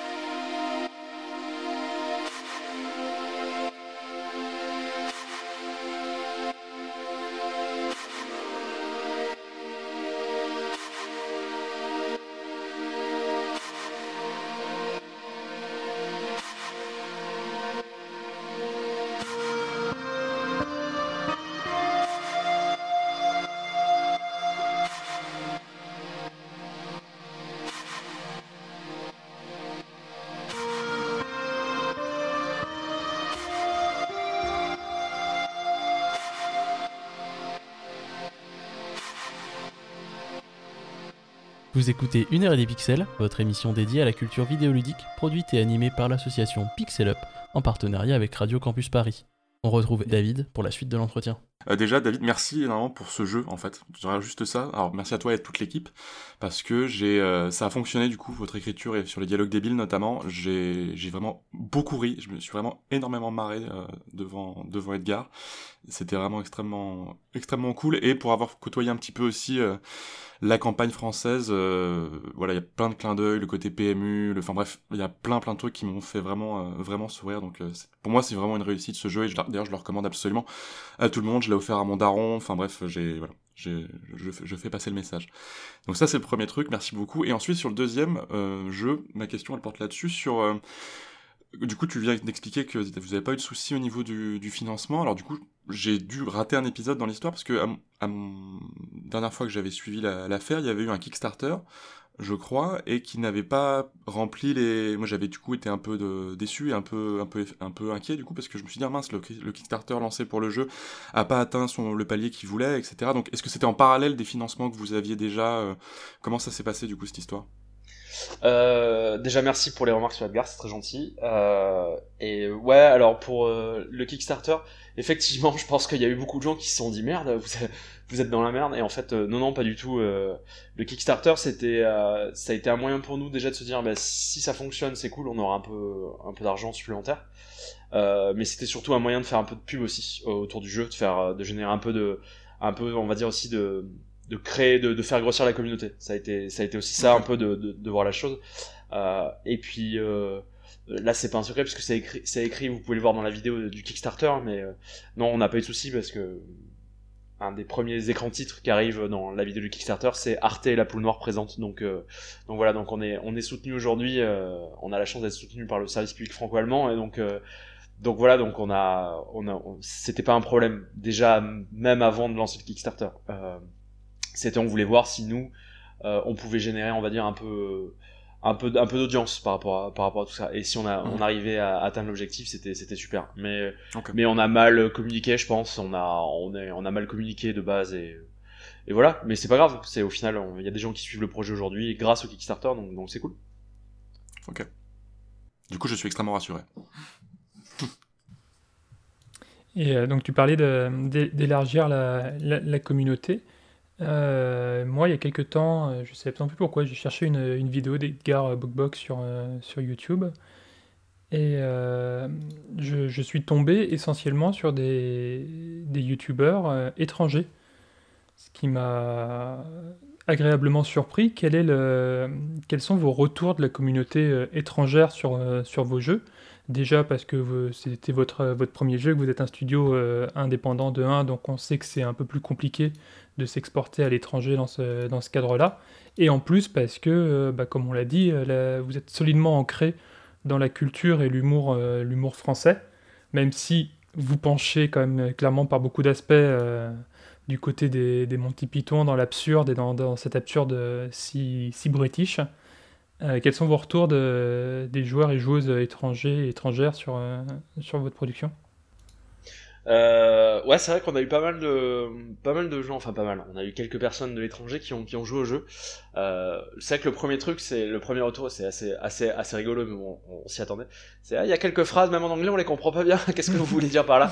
Non, la traduction a été un peu compliquée pour notre notre traductrice par moment parce qu'elle-même étant anglaise, euh, bah il y avait certaines euh, certains jeux de mots qu'elle qu'elle avait du mal à mal à comprendre. Donc il y en a certains où on est un peu passé à côté malheureusement.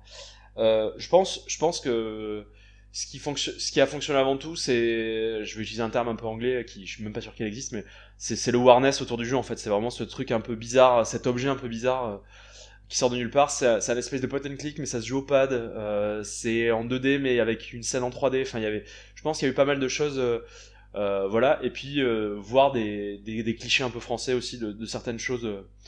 Euh, voilà, je sais qu'on avait envoyé un pitch à pas mal de, de journalistes euh, étrangers en leur disant, euh, en leur, en leur balançant un peu le plot aussi, où, où tout l'enjeu du jeu c'est de, c'est de sauver une rivière de, de, de vin, et il y en a certains qui nous répondent genre, mais ouais, si vous vouliez être plus français, c'était pas possible quoi.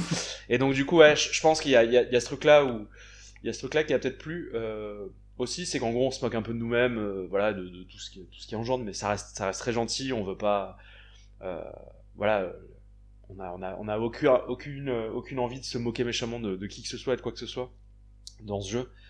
Euh, donc ouais, il y a peut-être un, un, peu tout ça euh, qui, a, qui a plu aussi, euh, aux, on va dire, aux, aux youtubeurs, youtubeuses et, à la presse étrangère. euh, ce côté vraiment jouer un, jouer un jeu français, quoi, euh, enfin dans un univers français, quoi. Il y a peut-être un peu de ça, quoi. Euh, et pas l'univers français, euh, Paris, baguette euh, et, et quoi. Enfin voilà, c'était peut-être euh, une autre France, quoi, entre guillemets, quoi, qu'on a peut-être moins l'habitude de voir, en tout cas, euh, dans les jeux, dans les, dans les, dans, dans les autres arts, quoi. En termes d'atmosphère, du coup, vous êtes très axé, du coup, tu viens de le dire, sur la, tout ce qui est voilà, la France, un peu la campagne, etc. Au niveau vraiment plus du, du jeu en lui-même et du, du gameplay qui existe quand même, bien sûr, même si, ça reste, même si on est sur du point and click, on est... Enfin, moi, j'ai senti beaucoup d'inspiration type euh, les productions, les productions euh, LucasArts, etc., euh, ou euh, du type euh, Mani Maniac Mansion ou des trucs comme ça. Vous êtes vous, vous situez de ce côté-là. Pour le prochain jeu enfin corrige-moi déjà si, si jamais je si jamais je me trompe s'il y a d'autres détails euh, d'autres influences pour euh, Edgar. Et sinon pour ce qui est du prochain du coup vous comptez vous orienter vers euh, ouvrir un petit peu le panel ou rester un peu dans cet univers de, de jeu?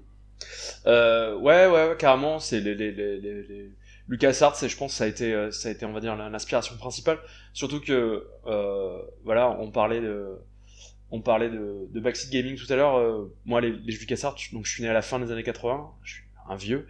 Et bon, mon père, du coup, quand les LucasArts sont sortis, avait, avait, avait la trentaine et donc il, il, aimait jouer. Je me souviens, j'ai des souvenirs de, de le voir se marrer à, à jouer à des, à des, Monkey Island, des choses comme ça. Donc, euh, c'est des, des, influences et c'est des contextes, je pense que c'est des choses qui nous ont fait marrer. Euh, ouais, c'est LucasArts en tête. Après, euh, en termes de jeu, je pense que ça a plus été des, des, des films qui nous ont, qui nous ont fait marrer euh, qu'on avait envie en fait de retranscrire une atmosphère. Je... Moi, la source principale, ça a été Edgar Wright avec Hot Fuzz, du coup, euh, l'histoire de ce -hmm. flic qui va dans un village euh, où tout est trop parfait et donc euh, bien sûr ça, ça cache un truc complètement débile. mm. Et moi, ça a été vraiment, ça a été l'inspire principal, euh, en tout cas la mienne, ça a été vraiment genre, ah, il se passe un complot de fou. En fait, c'est juste une grosse connerie et, et c'était ça, c'était ça pour Edgar. Euh, pour là, voilà, encore une fois sur sur le nouveau et on tuera tous les affreux.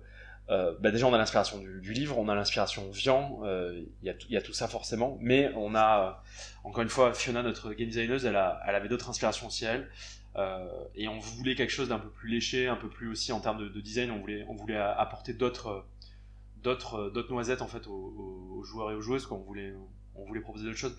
Et je pense qu'une des dernières refs qu'on a, euh, c'est un jeu qui s'appelle Tangle Tower, je sais pas si euh, des gens y ont joué, il est sorti, euh, je sais pas quand est-ce qu'il est sorti, je crois qu'il est sorti il y a pas si longtemps que ça. Euh, c'est un super jeu narratif aussi avec, avec bah, des, pas mal de puzzles, on va dire, une mécanique narrative assez, chouette. ouais, mais en, récent ça va être ça. Et Backbone aussi. Backbone aussi dans cet univers un peu noir et, et jeu pareil un peu narratif avec des mécaniques de point and click. c'est les, les, rêves principales c'est celle-ci, ouais, aujourd'hui. Ok, merci. Et c'est vrai que alors, maintenant que tu le dis, ouais, Hot Fuzz, en effet, j'avais pas fait le rapprochement, mais oui, maintenant ça me paraît ex extrêmement évident, en effet. Tout à fait. C'était, c'était totalement ça. Moi, je pense, la première fois que j'ai vu le film, j'ai passé tout le film à me dire, oh là là, mais ça va être quoi l'histoire? Enfin, ça va être quoi le, le, truc Et à la fin, c'est non, on veut être juste le village le plus fleuri d'Angleterre, il y a des gens qui, qui vont risquer de nous faire perdre ça, donc on les bute de façon les plus violentes. Et... Et pardon pour le spoil aux gens qui l'ont pas vu. vous pourrez couper ça si vous voulez ou le biper si vous voulez. Euh, mais je, je, conseille fortement ce, ce, ce, film et toute la trilogie d'ailleurs euh, qui découle aussi de la fameuse trilogie des Cornetto. Exactement, voilà. Et, euh, et c'est génial quoi. Enfin, c'est vraiment des histoires comme ça complètement absurdes qui sont fantastiques. Enfin, moi ça me ça m'émeut de voir qu'on peut faire des trucs comme ça et s'amuser. Et voilà, c'est ce qu'on voulait, c'est ce qu'on voulait faire en fait. On voulait s'amuser aussi nous à nous à faire une histoire qui, qui nous est marrée juste en disant le pitch. Et en petite question, ça sera, en, ça c'est pour du, ça sera du off, c'est pas, c'est pas grave, euh, ou pas. Enfin, bref, on verra. Euh, juste, vous êtes, vous êtes, combien? Je crois que Emeline n'a pas, je sais pas si t'as posé la question. Alors j'ai pas fait gaffe, mais combien vous êtes en tout dans la poule noire euh, des... La poule noire, on est aujourd'hui, euh, on doit être, on est aujourd'hui 5 salariés, okay. avec une personne qui est aussi intermittente. Notre animatrice est intermittente du spectacle, en statut, ouais, et on est, et on est aujourd'hui 4 sociétaires. Euh, ouais, on a une. Je l'ai pas dit, enfin en même temps, c'est pas grave. on est une société coopérative ouvrière de production. Donc on est, on est une coopérative quoi, où tout le monde, tout salarié, tout salarié ont comme, une, une voix. C'est. Euh... le studio, comment, ceux qui ont développé Dead Cells, ils sont sous le même régime, je crois.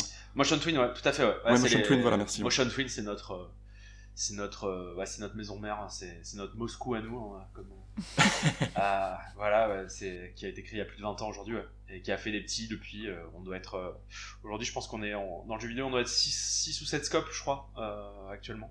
plus, plus qui vont arriver, il y en a, il y en a d'autres qui sont en train de se créer. je sais, voilà, c'est un, c'est un système qui, qui, a fait ses preuves maintenant en jeu vidéo et qui, fonctionne bien. Cool. Merci pour le, merci, merci pour l'info.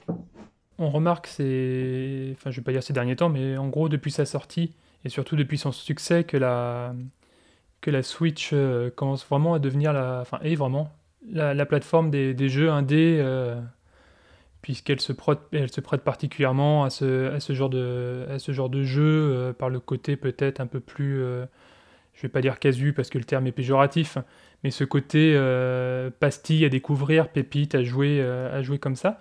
Qu'est-ce qui vous a, est-ce que c'est ça qui vous a poussé à sortir, euh, à sortir dessus? Est-ce que du coup c'est en espérant un peu bénéficier du, de l'effet d'aubaine, ou est-ce que il y a une véritable volonté aussi de Nintendo de rapatrier et d'avoir le plus, le plus d'indés et de, de projets, de projets comme le vôtre sur sa, sur sa plateforme?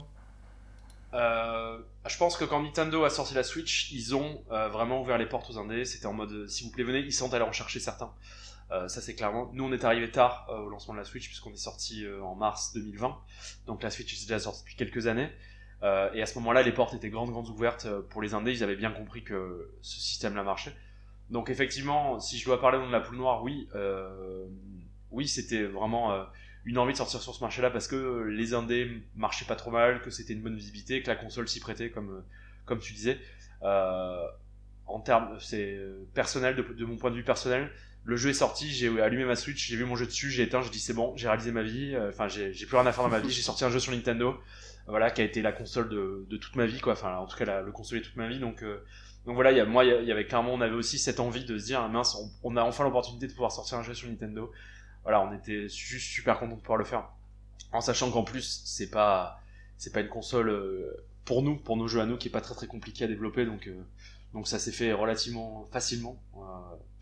Euh, et, voilà, et on a pu avoir une belle visibilité grâce à, grâce à eux aussi, parce que, parce que le shop était, voilà, nous a, nous aidé un peu, voilà, Nintendo nous a un peu aidé, donc, donc on a fait, on a pu faire quelques ventes aussi sur cette console là. En, termes de vente, juste par curiosité, c'est Edgar, vous en êtes à combien si jamais, les chiffres sont pas. Ah non, non, euh, non, non, bah, du coup, oui, euh, on est un jeu indé euh, sans com, donc ça s'est pas bien vendu forcément. On doit être en tout, je pense que tout compris aujourd'hui, on doit être à 3500 ventes depuis un an. Ah donc ça, c'est avec tous les soldes qu'il y a eu. voilà, ça doit représenter un chiffre d'affaires de 25 000 euros, je crois. Euh, pour un développement de 300 000. Donc voilà, voilà, vous voyez qu'est-ce ce qui nous reste pour atteindre la rentabilité, on est encore loin. Donc, euh, mais bon, voilà, on n'a pas fait pour ça, on l'a fait euh, parce qu'on avait envie de le faire. Quoi. C'était, mm.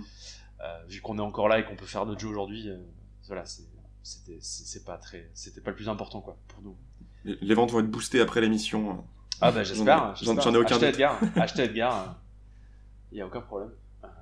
Et, et moi j'aurais aussi une petite question, si je peux me permettre. Bah, vas-y, vas-y comme, euh, comme tu l'as compris, du coup, voilà, je, connais peu de choses, ou bien moins, sur la façon dont on fait un jeu, un jeu vidéo. Et pour Edgar Bock Jean, euh, on a pas mal parlé, il m'a dit qu'il s'était bien marré. Et du coup, tout à l'heure, t'évoquais euh, l'écriture des dialogues et cette envie, en fait, de vous faire rire aussi les uns les autres. Et du coup, je me demande, en fait, dans une entreprise comme la vôtre, comment ça se passe pour écrire des, des dialogues, en fait? Est-ce que c'est un moment les gars, là, on a trois heures, il faut écrire des blagues, il faut y aller. Enfin, je me demande, voilà, matériellement, comment ça se passe euh, entre vous euh, pour les choisir et pour les écrire. Euh, ouais, pour Edgar, c'est principalement mon, camarade Lucas qui avait écrit, qui a écrit le dialogue, qui a écrit 95% du dialogue. Je l'ai un peu aidé mm.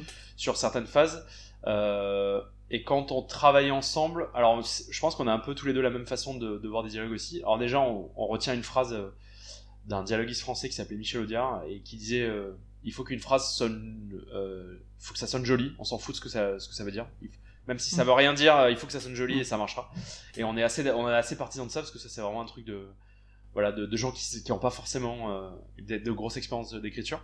Et la façon dont on, on, a fait, quand, le peu de dialogue qu'on a écrit ensemble, je pense que chacun, à un moment, c'est, on part d'une espèce de punchline qui nous fait marrer. Donc en gros, euh, la phrase qui va, la phrase qui va ressortir d'un dialogue, et on construit par rapport à ça. Comment on va amener cette punchline, comment on va la terminer? Euh, voilà, ça part d'un truc de, on veut faire dire ça à tel personnage parce que cette phrase là nous Mm. fait marrer. Et ensuite, on vient enchérir par-dessus ça. Je, moi, ça, je- j'avoue que sur des dialogues importants, je marche de cette façon-là. J'aime bien écrire de cette façon-là, et c'est surtout très très naturel. Euh, moi, j'avoue, je, je sors directement une, une première version, je la mets directement dans le jeu, je l'intègre. Et ensuite, Fiona, notre euh, game designeuse, qui est aussi narrative designeuse, revient et me dit là, par contre, ça, ça, je pense que ça, ça irait mieux si on le dit comme ci, comme ça, voilà, et, et on recadre. Je, j'avoue quoi, je, je déverse un peu, je déverse un peu le truc et, et quelqu'un vient derrière moi pour recadrer ensuite. Euh, euh, on, on fonctionne un peu aujourd'hui de cette façon-là, euh, mais quand plus tard euh, Lucas va revenir aussi, euh, euh, parce qu'il travaille pas à temps plein avec nous, il reviendra pour peut-être un autre jeu écrire à, à- nouveau. Là, c'est lui, je pense qu'il a un peu la même façon où il va d'abord avoir une première version qu'on va étudier ensemble, on va se marrer, on, on va limite jouer un peu les dialogues aussi, quoi. On va, on va parler, on va faire parler les personnages un peu la façon dont on aimerait qu'ils parlent, et, euh, et ensuite, ouais, on- en testant dans le jeu, on, recadre un peu certaines choses, mais généralement les les premières, les premières, on va dire 90% de la première euh, phase euh, reste, on va dire. Ça, reste. on aime bien ce côté naturel en fait. On aime bien se dire voilà, on- c'est peut-être mal construit, peut-être qu'il y a des syntaxes qui, qui sonnent pas bien, mais c'est un, c'est un langage de tous les jours en fait. Quand euh, il y a les dialogues du, du PMU, bah, c'est ça en fait. c'est- On va pas se rattraper euh, quand on est au bar avec le barman et dire ah non, pardon, excuse-moi, j'ai fait concordance de temps pas terrible. Non, non, ça, ça reste comme ça et c'est c'est- c'est ça qu'on voulait faire. Donc ça marche bien en français, ça marche peut-être mieux en français, malheureusement c'est plus compliqué pour les langues étrangères, mais, Mm. euh, mais on- voilà, pour nous ça marchait bien en tout cas en français, on s'amusait bien à, à travailler de cette façon-là. Ok, merci beaucoup. Merci beaucoup David d'avoir été présent avec nous aujourd'hui et de t'être prêté à l'exercice de l'entretien. Je t'invite à présent à participer au blind test de Lazare qui va nous proposer de reconnaître six jeux à partir d'extraits sonores. Le mois dernier, je vous ai parlé de coffre trésor. Ce mois-ci, je vous parle de pirates. Nul doute que je vous parlerai de navigation le mois prochain, puisqu'un fil rouge semble se tisser pour cette fin de saison. Je tiens tout de même à remercier l'auditeur qui a proposé ce thème, car il m'a donné énormément d'inspiration et de sources. On commence en 1990 avec un titre édité sur PC, Amiga et Atari ST. I beg your pardon. I must talk to you. I doubt that. Monkey Island. Secret of Monkey Island. C'est en effet Monkey Island. Lucasfilm Games est le développeur de point and click par excellence. Avec The Secret of Monkey Island, le studio frappe un grand coup tant esthétiquement que par son écriture. Ce qui marque particulièrement dans ce jeu, ce sont les combats de sabre dont le but est de placer des vannes et des insultes afin de prendre l'ascendant sur son adversaire. Nous passons en 1992 avec un jeu sorti sur arcade. Sur arcade.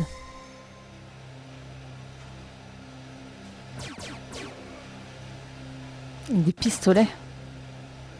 Attends, mais c'est. Albator Non, Si jamais il y a eu un jeu Albator. probablement oui. Star Wars Non plus. c'est comme Star Wars. Euh... Mais c'est quoi ces espèces de petits pistolets là? Développé et édité par American Laser Games, Space Pirates est un interactive movie light gun shooter, autant dire un genre de niche, dans lequel il faut venir au secours d'un équipage abordé et enlevé par le capitaine Talon. Un scénario on ne peut plus simple servi par un gameplay tout aussi restreint. Il n'y a rien d'autre à faire que de tirer sur les ennemis sans toucher les colons ou les civils, sous peine du game over. Alors j'aurais une question, c'est est-ce que quelqu'un connaissait ce jeu? Non, mais je pense qu'on aurait pu trouver le titre. pas. Euh, Vu, Oui, c'est vrai. les Oui, c'est vrai. Les pires. On aurait pu dire Space Pirate, on l'aurait eu quoi. Vous m'auriez dit les pirates de l'espace que je l'aurais pris. Tu le connaissais Vincent? T'as dit? Pas du tout. Ah d'accord, pardon.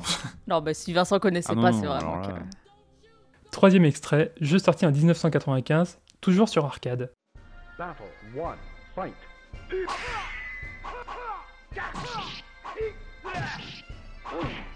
C'est genre un jeu de baston. En quelle année 95, 95. c'est le premier opus d'une licence aujourd'hui encore active, mais sous un nom légèrement différent. Street Fighter Non, Oui, Street Fighter Non, pour moi, c'est un Tekken jeu de baston avec un personnage pirate, non? Ce jeu se spécialise dans les combats à l'arme blanche fantaisiste. Soul Calibur. Soul Calibur Calibur. Ah, il est pour qui Je pense que c'est Jean en premier. je, je crois aussi. Et ouais, ma gueule Un Jean Je, je On est crois, au top je crois que c'est Jean. ouais. Oh, même si Alexandre le reconnaît, c'est que c'est Jean. Ouais, non, mais il a, il a dit, euh, il a dit Soul et. J'ai même dit Soul Calibur en entier. Mais vous m'avez entendu le dire ou pas Attends, arrête avec ça. Ah d'accord. si, si, par contre, j'ai entendu Vincent le dire, c'est vrai. Mais après moi. Ah. Bon, on verra au montage. C'est un peu le retour des Outsiders là. hein. Ouais. Ça te fait quelque chose, hein Faut bien, faut bien un twist en fin de saison. Ouais. Ah, ça fait peur. hein. Ouais, je sens que ça t'ébranle un petit peu là. La série des Soul Calibur, débutée par l'opus Soul Edge, donc, est développée et éditée par Namco. Faut que j'enlève le donc vu que personne n'a dit Soul Edge. Du coup, je sais pas si je vous accorde le point. Ah oui, du coup, on avait pas bon en fait. Ah oui, bah oui. Bah complètement pas. Donc non, en fait, le point est pas, est pas accepté. Désolé. Soul Edge? Ah Genre, t'avais un point. Ouais. Miss. Mais vous vous m'avez entendu dire Soul Edge Non, par contre. arrête. Oh le filou. Vin- Vincent, ça t'apprendra à désactiver ton micro pour qu'on t'entende pas dormir. non, non, j'ai pas dit. La série des Soul Calibur, débutée par l'opus Soul Edge que nous avons entendu ici, est développée et éditée par Namco, et parmi son roster originel, on trouve le pirate Cervantes de Leon, antagoniste du jeu que le joueur ou la joueuse affronte après avoir battu l'ensemble des autres combattants et combattantes. Cervantes, au fil des épisodes, n'aura de cesse de se décomposer pour aujourd'hui ressembler à un mix de vampires et de zombies. Jeu sorti en 2016 sur PS4. Uncharted 4. Oui. en même temps, quand j'ai rajouté sur PS4 C'était dans ma chronique, je me suis Ouais. dit c'est peut-être l'info de trop. Ouais. Il est surprenant que Uncharted ne se soit pas aventuré sur la route de la piraterie avant son quatrième et dernier opus. À croire que Naughty Dog, grâce au financement de Sony Computer Entertainment, avait prévu de garder cette thématique pour le barreau d'honneur de Nate, tant elle est un grand classique de l'action-aventure dans la lignée des Indiana Jones et autres Tomb Raider. Dernier sonore, extrait du teaser d'un jeu qui sortira peut-être un jour. Beyond Good and Evil 2. Beyond Good and Evil 2. Cette fois j'ai bon, non Oui. J'étais dans ma blague, j'allais dire euh, Star Citizen, mais. pas mal. La liste des Vaporware, ces jeux annoncés, attendus, mais jamais édités, est longue et il n'est pas impossible que Beyond Good and Evil 2 la rejoigne. Les ambitions d'Ubisoft pour leurs jeux sont immenses. Révolutionner l'open world, révolutionner le gameplay, révolutionner l'industrie. Mais ces ambitions, pour l'instant, c'est fait au détriment des fans qui ont cédé leur artworks gratuitement et des développeurs et développeuses qui ont dû subir la gestion mégalomaniaque de Michel Ancel. Et voilà, donc du coup, euh, bah, je crois qu'on est à un espèce de un partout. En fait, Monkey Island, j'allais le dire, mais je pensais pas que vous, vous allez être aussi rapide, du coup j'étais pris de court. Mais Et, vous me euh, faites ça tout le temps Bien joué. Vous me faites ça tout le temps À chaque fois de me prendre de cours comme ça. Maintenant, je me prépare. Oui, c'est c'est le principe des jeux de rapidité. je comprends. Je vais donc piocher la thématique du mois prochain. Les zombies nazis. Alors, euh, Black Ops 1, Black Ops 2, Black Ops 3. C'est ça, exactement. Wol- Wolf- Wolfenstein. Ouais, C'est bien, vous me faites la liste du coup des jeux que je ne mettrai pas. c'est ça. Eh Ça bah, va bonne chance pour en trouver d'autres. sortis sur arcade. Bah, je suis sûr qu'il y en aura un qui s'appellera Zombie Nazi. Ou Space Zombie Nazi. Merci Lazare pour ce blind test que pour une fois Vincent n'a pas gagné, mais il va te hijacker la parole pour nous parler des musiques de Xenoblade Chronicles X. Il y a un an de cela, alors que le monde entier était frappé par une épidémie d'une ampleur assez folle, nous, petits Français, nous retrouvions confinés chez nous, deux mois à ne plus pouvoir sortir et sans trop savoir quoi faire. Je me suis donc retrouvé, comme beaucoup de gens, avec une quantité de temps libre sur les bras assez inédite. Et entre mes dossiers pour la fac, des films à voir et des recettes de cuisine, j'ai profité de ce temps pour me plonger dans divers jeux, notamment celui dont nous allons parler aujourd'hui. Tout comme Bravely Default, dont j'ai évoqué la bande-son le mois dernier, ce jeu est resté dans sa boîte pendant presque 5 ans. Paralysé par la durée de vie et l'implication que je devais mettre dedans, j'ai donc acheté ce jeu le jour de sa sortie, mais ai attendu avril 2020 pour m'y lancer vraiment. Il m'a fallu aussi pour cela dépoussiérer littéralement ma Wii U, qui ne servait plus à rien depuis Zelda, la pauvre. En avril 2020, je m'en souviens, la météo était radieuse, je n'avais qu'une envie, c'était de sortir. Évidemment, je ne pouvais pas, et je me suis donc plongé à la place dans les environnements magnifiques de Xenoblade Chronicles X, puisque c'est le jeu dont je vais vous parler aujourd'hui. Une aventure aussi folle et sublime que frustrante ayant duré 90 heures, durant lesquelles j'ai pu explorer de fond en comble les contrées de Primordia, Sylvalium ou Cold Rose par exemple. Deuxième opus de la franchise Xenoblade, n'ayant aucun rapport scénaristique avec le premier jeu sorti sur Wii, ni avec Xenoblade 2 sorti sur Switch, édité exclusivement sur Wii U en avril 2015 au Japon et décembre 2015 dans le reste du monde, Xenoblade Chronicles X est un petit peu le mal aimé de la série. Bien sûr, il possède sa base de fans, dont je ne fais pas forcément partie, Mais il se trimballe une réputation pas forcément alléchante. Le jeu est en effet assez exigeant, une interface surchargée, beaucoup de mécaniques à apprendre, un scénario pas franchement emballant, le tout sur une console qui a bidé comme jamais, et demandant en plus d'être connecté au Miiverse pour accomplir certains types de quêtes. Autant vous dire qu'il faut s'accrocher pour aller au bout du jeu. Mais parlons un peu de la bande-son. Celle-ci a été confiée à un compositeur japonais que vous connaissez sans doute, Hiroyuki Sawano. Et si ce nom ne vous dit rien, vous l'avez très certainement déjà entendu, puisqu'il est devenu entre 2010 et 2020 un compositeur phare dans le milieu de l'animation japonaise. Il apprend le piano à l'école primaire, puis à l'âge de 17 ans se tourne vers la composition, l'arrangement et l'orchestration. Sa carrière commence véritablement en 2004, et deux ans plus tard, âgé de 26 ans, il composera des bandes-sons d'animés comme Soul Link ou Project Blue Earth SOS, mais aussi des films et des dramas. Jusqu'en 2010, il reste un petit compositeur obscur du grand public, mais cette année-là, il compose la BO de son premier grand animé, Mobile Suit Gundam Unicorn. Il enchaînera avec Blue Exorcist, Guilty Crown, Kill la Kill, puis la consécration avec Shingeki no Kyojin.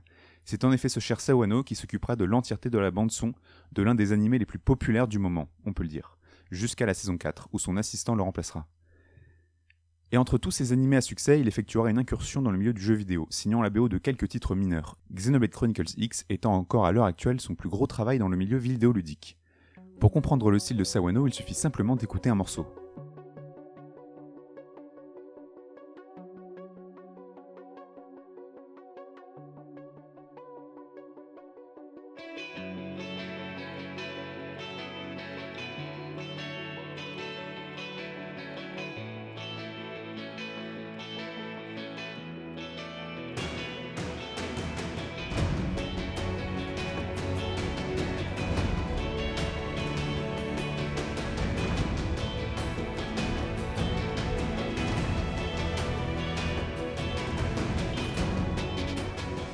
Le morceau principal du jeu, Theme X, est une excellente entrée en matière dans le monde de Xenoblade X et aussi une composition assez intéressante pour déchiffrer le style de Sawano.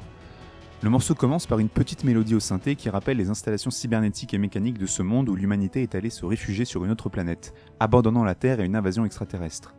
Les guitares sèches et électriques arrivent ensuite avec la mélodie principale du morceau. Les violons se joignent à la compagnie avant de devenir l'instrument principal du morceau. Accompagné par des percussions dont le style sawanien se fait immédiatement entendre, le morceau alterne entre phases plus calmes et contemplatives et phases épiques nous appelant à l'aventure et l'exploration. Très influencé par Joe Hisaishi et Hans Zimmer, le style de Sawano s'apparente à un mélange des genres et des instruments. Les envolées des violons se marient avec des sonorités électroniques, voire techno. Le piano côtoie les batteries et les percussions synthétiques. Également influencé par Danny Elfman pour le côté symphonique et Yoko Kano pour l'utilisation du piano. Mais un morceau de Sawano ne serait pas complet sans une japonaise qui chante en allemand.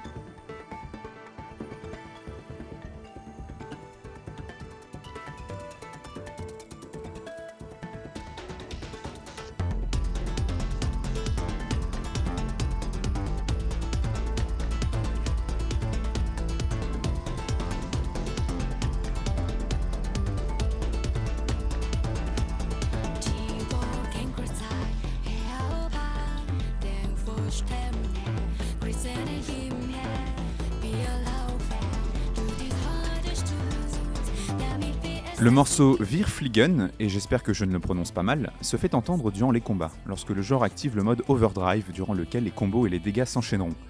On retrouve encore une fois toutes ces sonorités électro et synthé, accompagnées par une guitare sèche dont la petite mélodie en arrière-plan gonflera le joueur d'adrénaline pour enchaîner les attaques. S'ensuit alors les paroles en allemand, interprétées par la chanteuse J-pop Chiwa, collaboratrice de longue date de Sawano, puisqu'on la retrouve dans les BO de Kill la Kill ou SNK par exemple. Là, ces chants peuvent détonner avec le reste du jeu et surtout avec la situation. Et pourtant, le dynamisme qu'ils apportent sont les bienvenus et donnent un aspect singulier mais mémorable au morceau. Il ne faut pas oublier que Sawano est un habitué des animés et c'est un aspect qu'il a voulu apporter à quelques reprises dans sa BO de Xenoblade X. Dernier morceau de cette chronique, et je vous préviens d'avance, il s'agit d'une petite triche de ma part puisque ce dernier a été diffusé dans notre émission de juin 2020 en tant qu'interlude musical.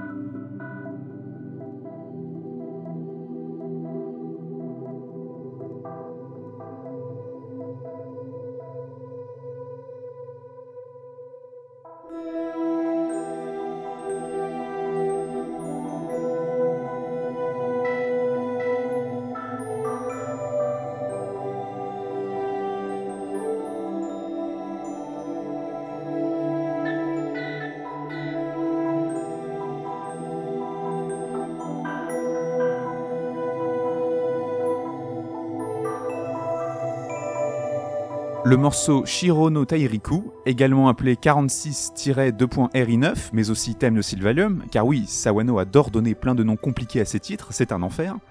Bref, ce morceau est joué dans la zone de Sylvalium, au nord de la map. Embrassant la tradition des Xenoblade, à savoir de proposer deux versions différentes du même morceau en fonction de l'heure de la journée, avec un thème dynamique pour le jour et plus tranquille pour la nuit. Sawano nous fait découvrir ce continent blanc avec une mélodie excessivement douce et onirique, les accords au synthé dont la sonorité rappelle les cliquetis des cristaux, que l'on retrouve un peu partout sur cette région. Les percussions se font moins entendre mais soutiennent tout de même le morceau et accompagnent violons et claviers.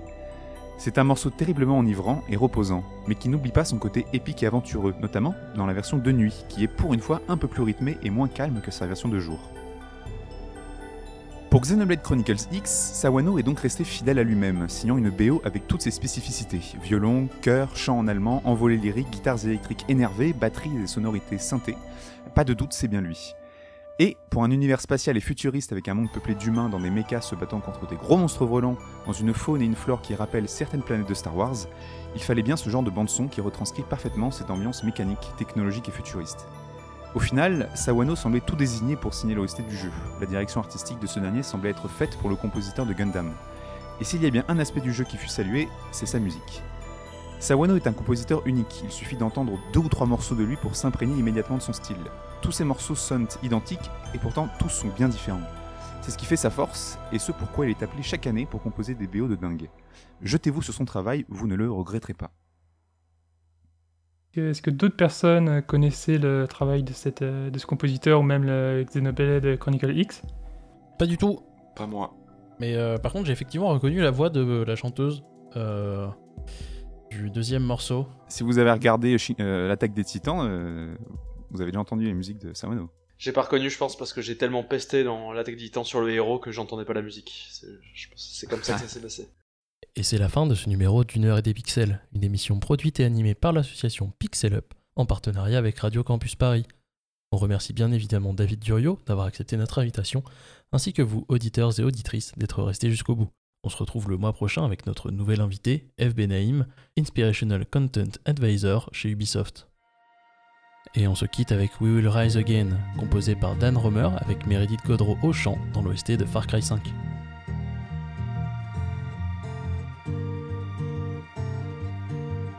In the west shall rise a sinister creed. The rich will get what they want, the poor will lose what they need. The devil knows our fears. He told all his friends. They'll block the sun with their lies as darkness